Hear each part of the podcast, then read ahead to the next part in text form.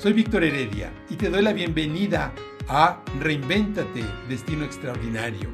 Este es un espacio que busca inspirarnos a reinventarnos, sí, a crear la mejor versión de nosotros mismos a partir de lo mejor de nosotros mismos.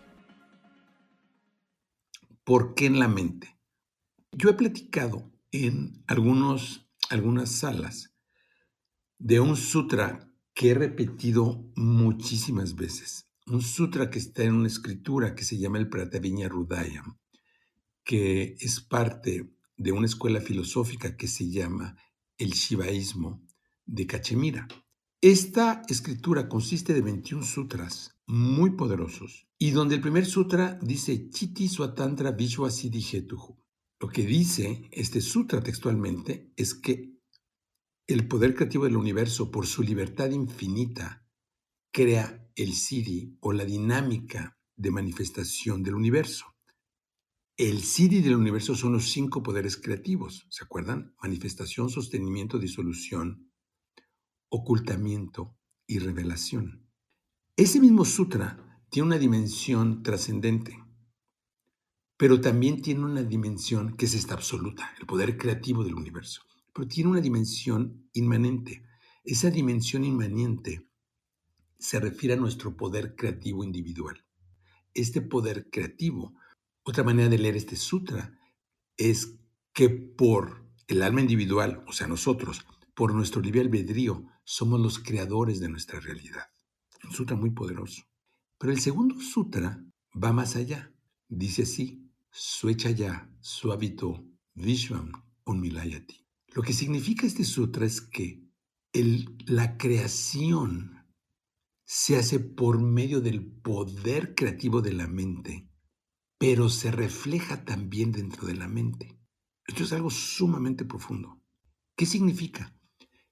Que nosotros creamos la realidad con nuestra mente, pero la creación se manifiesta en nuestra propia pantalla, en la pantalla de la mente. Vamos a poner un ejemplo. Imagínense que estamos en el cine.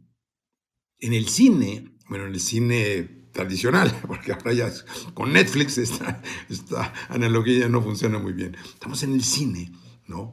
Y cuando tienes tú el proyector que pasa por la película, entonces el proyector lanza la luz, pasa por la película y entonces se refleja en la pantalla. Lo que dice el sutra es que nosotros proyectamos con la mente, creamos con la mente, pero se refleja sobre la misma pantalla, que es nuestra propia mente. Entonces, nuestra mente tiene un gran poder. Por eso en el yoga lo que hacemos es aprender y desarrollar la habilidad de manifestar nuestra realidad de una manera consciente al empoderar, al potenciar nuestra propia mente. Ese es realmente el objetivo de la meditación. La meditación, por un lado, nos ayuda a enfocar la mente, enfocar, para que nosotros podamos conscientemente utilizar nuestra mente y utilizar todo su poder creativo. Entonces, considerando esto, entonces el poder de la visualización creativa es usar el poder creativo de nuestra mente para crear una realidad dentro de nuestra propia mente cuando en realidad eso es lo que sucede todo el tiempo. lo que nosotros estamos haciendo son imágenes mentales. Donde ponemos nosotros nuestra atención es donde está nuestra energía. Pero lo que nosotros observamos en el mundo, en buena medida, nosotros lo estamos creando con nuestra propia mente. Ahí se los dejo de tarea para que observen hasta qué punto ustedes son creadores de su propia realidad en este momento. La pantalla que tú estás viendo, hasta qué punto tú la estás creando.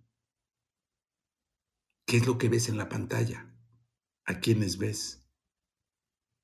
Porque unos vemos unas cosas y otros vemos otras. Esto nos lleva al concepto de que el mundo no es tan objetivo como parece, es más subjetivo de lo que creemos. Es lo que hemos comentado cuando hemos explorado el tema de la teoría de la relatividad. La realidad depende del observador.